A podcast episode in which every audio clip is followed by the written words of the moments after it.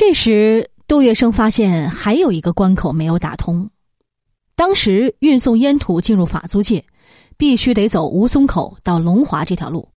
而沿途都是淞沪护军使衙门的天下，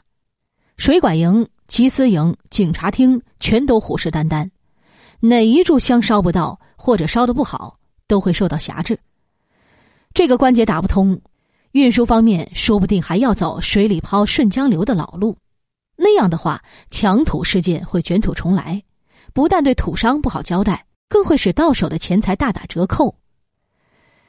唯有攀上淞沪护军使，方可以财运亨通，利市三倍。杜月笙想到了一个人，他就是张啸林。张啸林跟浙江督军卢永祥和淞沪护军使何风林的关系非同一般，张啸林打点起这方面的事情。那不是小菜一碟吗？这个张啸林啊，是浙江宁波慈溪庄桥，也就是现在宁波市江北区人，生于清光绪三年，本名小林，因为属虎，所以乳名叫做阿虎，后来又据此改名为银，并且取号为孝林。一八九七年，张啸林移居杭州，进入杭州机房学习织绸，后来又到杭州武备学堂。不过，张啸林并没有因此走上一条行武之路，而是向着另一个方向发展。张啸林早年就是一个游手好闲的人，并且做过很多恶事儿，成为臭名昭彰的一个地痞。后来更是和青帮流氓为伍，逐渐成为一个恶霸。一九一二年，上海公共租界的青帮头子纪云清到杭州游玩的时候，结识了张啸林，两人立即成为莫逆之交。不久之后，在纪云清的建议下，当时在杭州已经很是潦倒的张啸林，只身到上海谋生，又在纪云清的帮助下，在五马路，也就是现在的广东路一带吃赌场和妓院的俸禄，然后又拜投了青帮大字头的头领樊锦成为师，名列通字辈从此正式加入青帮。和瘦弱的杜月笙不同，张啸林的身材非常魁梧，有着一身的蛮力，很是彪悍。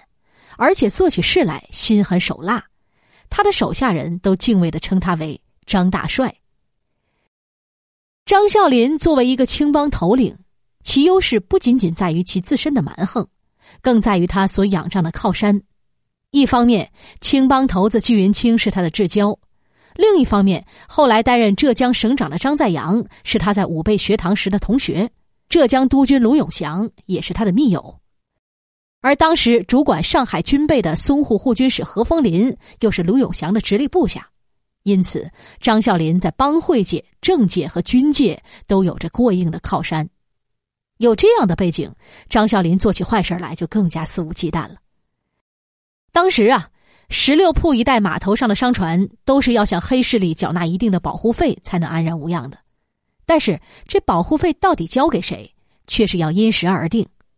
上海黑社会的各个帮派之间虽然一般都有彼此的势力范围，但随着实力对比的变化，以强欺弱的黑吃黑的现象也是经常发生的。张啸林和杜月笙都曾想在十六铺一带扩大自己的影响力，将这一方土地完全据为己有，因此就在商船收保护费的时候碰了个正着。一般来讲，遇到这种情况有两种处理办法，一就是火拼。败者退出，二就是双方和谈，彼此让步，达成一份双方都可以接受的协议。在双方的实力差别并不是很大的情况下，他们往往更愿意通过和谈的方式来解决问题。可是张啸林自恃有着卢永祥、何风林等军界人物，以及樊锦成、纪云清等帮会头领给他做后台，于是就想强行将杜月笙的势力从十六铺一带驱逐出去。杜月笙。当然不会那么软弱的向张啸林屈服，但是当他了解到张啸林来头不小的情况之后，却主动退出了石榴铺，将这一带的生意和和气气的让给了张啸林，还和张啸林成了朋友。这样一来，张啸林觉得有些过意不去，心里对杜月笙还是非常感激。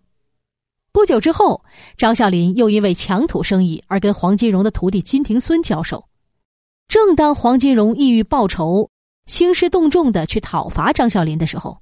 杜月笙却突然出面向黄金荣进言，